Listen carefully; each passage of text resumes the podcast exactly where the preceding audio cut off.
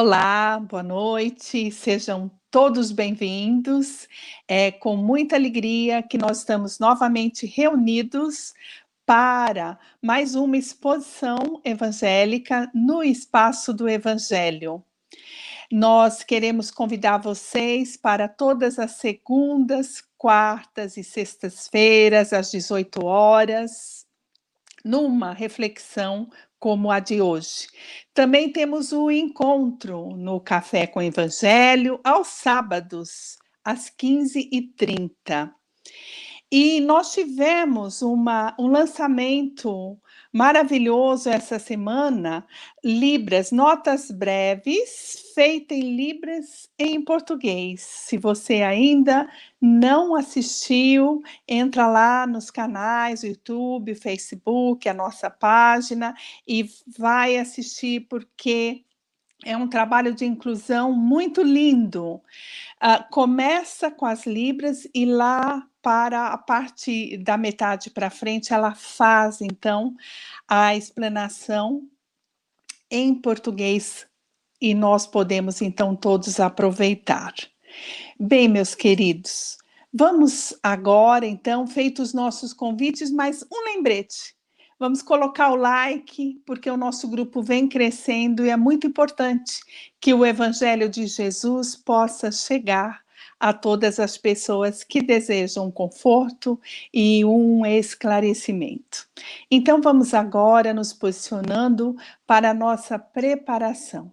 É um momento em que nós vamos deixando de lado tudo aquilo que pode ter nos inquietado, todas as nossas preocupações, angústias e dores e vamos colocando nas mãos de Jesus. Vamos cumprimentando o nosso anjo da guarda, esse querido amigo, irmão.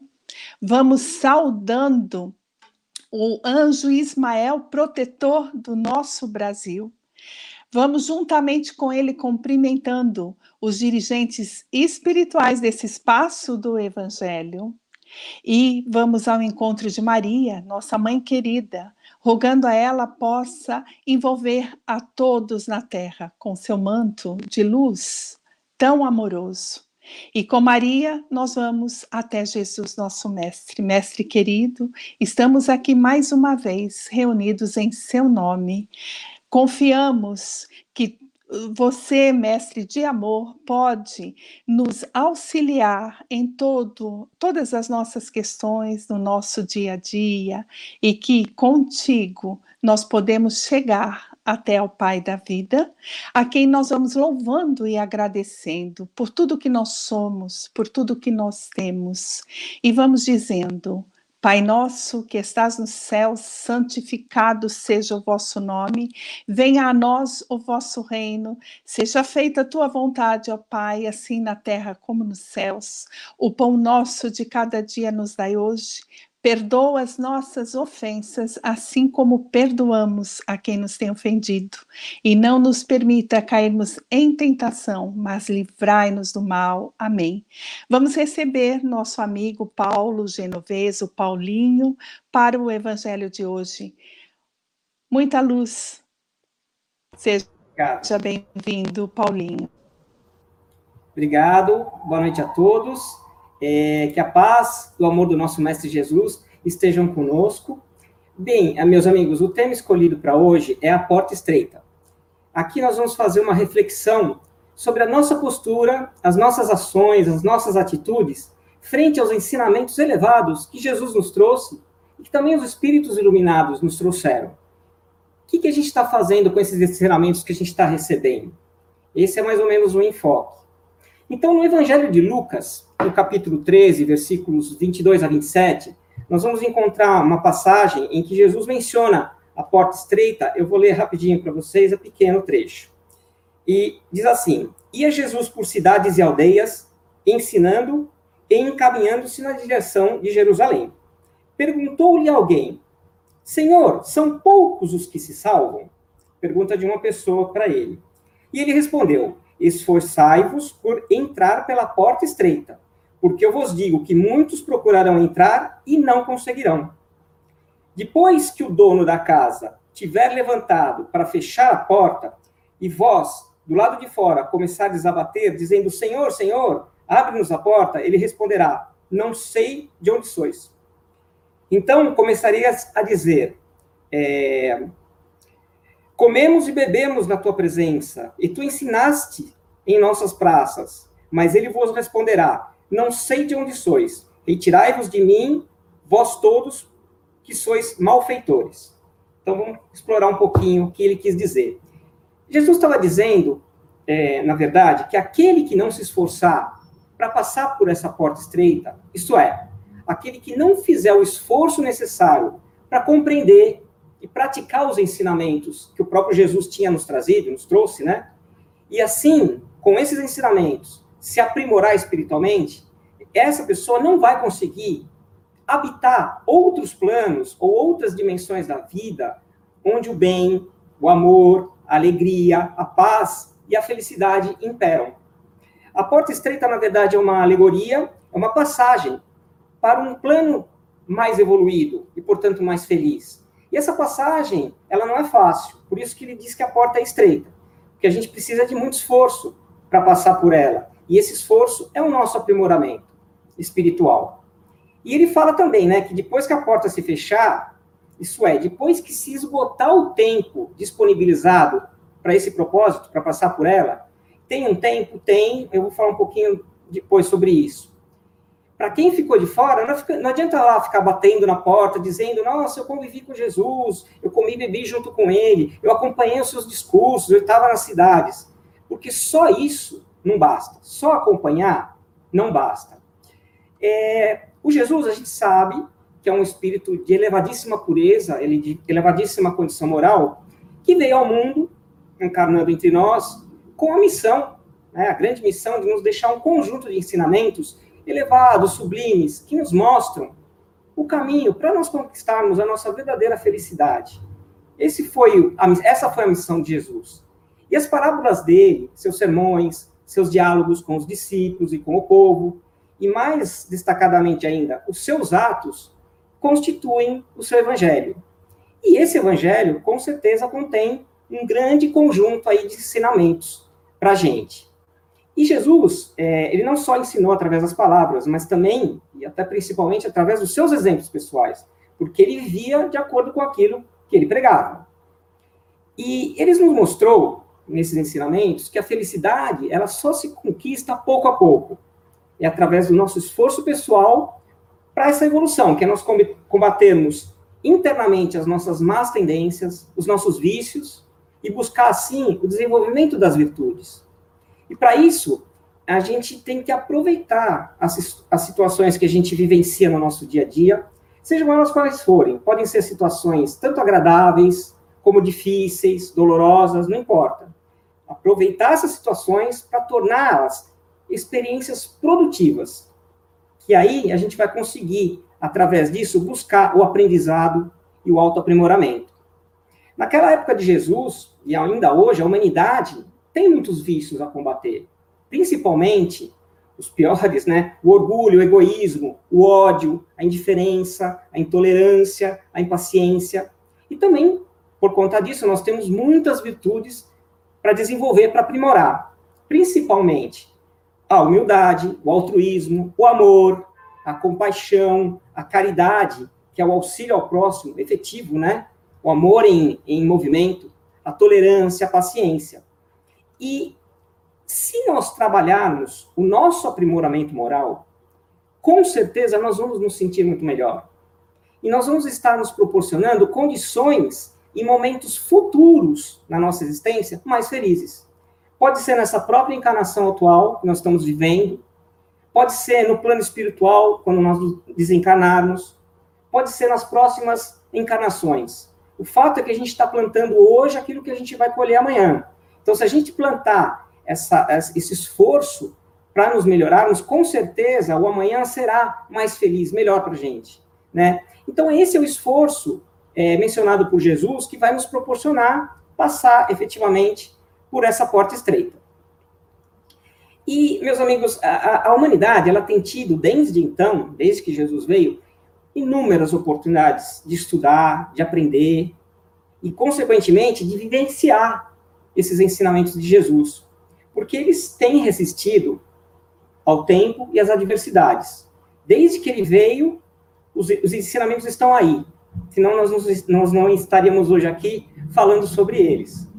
E lembrando que durante todo esse período, desde que ele veio até agora, nós certamente tivemos outras encarnações e certamente tivemos algum contato com em alguma dessas encarnações com esses ensinamentos.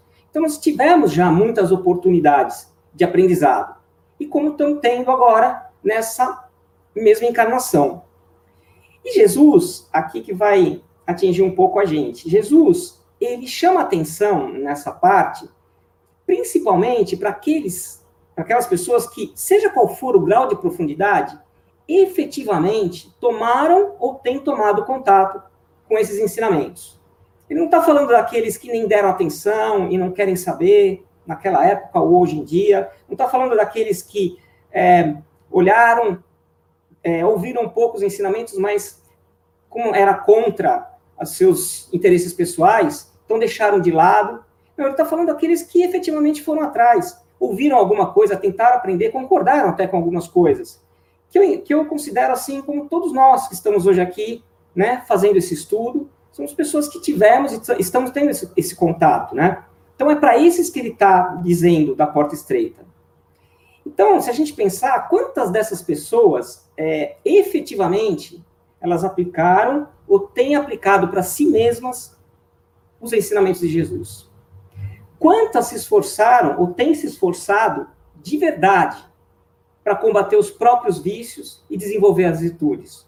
Ou seja, para passar por essa porta estreita. Mas é de verdade. Eu estudei, eu entendi, eu aprendi, eu fui lá, estou tentando fazer. É difícil, mas eu não desisto. Quantas delas? Muitas, a gente constata, né, que se contentam apenas com a participação rotineira nos cultos religiosos. Qualquer religião, espiritismo também, né, participar do culto. Assim, essas pessoas, elas não se esforçam, na verdade, para realmente compreender o que está sendo dito, o que está sendo ensinado. E muito menos na própria melhoria moral, de uma forma mais firme, mais intensa. Então, é, fora de lá, sai do centro espírita, sai do seu culto religioso, elas continuam sendo praticamente as mesmas pessoas, dando aí vazão para os seus vícios. E elas acreditam que dessa forma, só pelo fato de estarem participando, elas vão estar lá carimbando o seu passaporte para uma existência mais feliz no futuro, num, mundo, num plano melhor, né? ou após a morte do corpo, ou em próximas encarnações. Outras pessoas, é, elas se tornam grandes conhecedoras das palavras contidas no Evangelho. Dentre elas, aquelas que se propõem também a divulgá-las e a ensiná-las para os outros. Mas muitas dessas pessoas também pouco aplicam seja aquilo que elas conhecem, seja aquilo que elas ensinam, no seu próprio aprimoramento. Como se o ato de conhecer e ensinar isentasse elas mesmas do próprio esforço para sua melhoria moral, para sua melhoria espiritual. Então, elas, elas acreditam que estão lá, já carimbando o seu passaporte para um plano existencial mais elevado, porque estou ensinando, porque estou mostrando para os outros. Estão fazendo bem, com certeza. Mas quando elas chegarem lá, elas vão perceber que, se elas não se modificaram, essa posição mais elevada que elas acham que vão encontrar quando chegar lá, inclusive mais iluminada do que outras pessoas, elas vão acabar é, não conseguindo atingir e vão se decepcionar, mas com elas mesmas. É, tem uma, uma historinha bem curtinha que o palestrante dava aulas né, no centro espírita e sempre tinha um senhorzinho que sentava lá no fundo da sala e prestava atenção é, nas aulas, nunca faltava. E ele não aparentava ser uma pessoa culta, uma pessoa que tivesse, assim, um conhecimento elevado, nem, nem uma, um grau é, de escolaridade elevado. E, de fato, ela não tinha mesmo. Ele era uma pessoa simples, humilde, um trabalhador braçal, e que sabia ler, escrever, e era o máximo que ele conseguia. Mas ele ia lá. Até que certo dia, ele parou de ir e não apareceu mais. E o palestrante percebeu. Muito bem, passado um bom tempo, o palestrante desencarnou E quando ele chegou no plano espiritual, todo conhecedor, né, com aquele orgulho, é, ele se viu numa região não muito feliz e também não viu uma luz muito intensa saindo dele. A luz dele era bem fraquinha assim. Ele achou isso estranho. Aí apareceu um espírito com uma luz assim muito forte, intensa, que veio buscá-lo para levar para outro lugar. E claro que na historinha essa pessoa é aquele senhorzinho que assistia as palestras dele. E aí ele indignado, não conseguiu se segurar e falou assim: "Mas como? Como que você tem mais luz do que eu se fui eu que te ensinei todas essas coisas?" E aí o senhor falou assim: "Olha, eu não sei te responder exatamente essa pergunta. Eu só sei que eu pratiquei tudo aquilo que você ensinou." Então a gente não precisa nem mais comentar porque está óbvio, né? Que o que importa é a prática, mais do que ficar só na palavra. E algumas, elas, algumas outras pessoas, elas também se esforçam, mas não muito. Elas avançam um pouquinho, mas qualquer dificuldade que aparece no caminho, elas acabam desistindo, é, se, se enfiam aí nos problemas do dia a dia, deixando isso para depois. Então, depois eu vou ver isso. Quando, na verdade, talvez isso seja o mais importante. O resto é que suporte para isso, né? Então, elas acabam deixando de lado, principalmente quando percebem que não é fácil, né? Não é fácil a gente é, aprender mesmo e praticar e conseguir alguma melhoria moral significativa. Poucas, meus amigos, então, são aquelas que levam realmente, efetivamente, a sério esse processo de autoaprimoramento. E aí elas se esforçam, é, os obstáculos do caminho, elas tentam contornar, tentam passar por cima, sempre da maneira correta, e se apesar do esforço que elas estão fazendo, elas ainda assim caem, ou seja, dão vazão a alguns dos seus vícios, algumas das suas paixões, ninguém é perfeito ainda, mas o que, que elas fazem? Elas revisam isso. E aí elas se levantam, reparam os erros, se for possível, e seguem adiante, sempre se esforçando. E para essa, a gente sabe que esse passaporte para a felicidade, ele vai sendo carimbado. E não é por privilégio, mas é por merecimento. É uma recompensa e um merecimento lógico do seu esforço sincero e bem intencionado. É, é importante se esforçar com boas intenções para isso. Né? Eu posso não conseguir, mas esse esforço é reconhecido por Deus, por Jesus, pelos bons espíritos. Nós estamos tentando. E é isso que importa. Aí, Jesus, nessa passagem mesmo, fala mais adiante, eu não li, mas ele fala assim: para os demais, os que não conseguiram passar pela porta, choro e ranger de dentes. Ele fala exatamente essa frase. É, quando eles desencarnam, então, eles vão encontrar uma realidade sombria, dolorosa e muito diferente, portanto, daquela que eles imaginavam para si. E aí, não adianta se revoltar, não adianta ficar indignado, dizer que comeram e beberam dos ensinamentos de Jesus. Eu aprendi, eu fui lá estudei, né? É, porque tendo feito muito pouco por si mesmas, né, não tendo feito o seu próprio progresso moral, elas não têm condições de habitar entre aqueles que já se encontram no patamar evolutivo mais elevado. Então, são aqueles que se acham merecedores, batem lá a porta, querem entrar, mas não são aceitos. E não vão conseguir dessa forma. Não é a força não é, não é pelo que eles acham, mas é por aquilo que eles fazem conforme Jesus ensina. E importante dizer que essa porta, então, ela se fechou, né, para essas pessoas, mas não é eterno isso, né? Não existe, ah, você foi banido eternamente do paraíso, vai para o inferno e nunca mais vai sair de lá.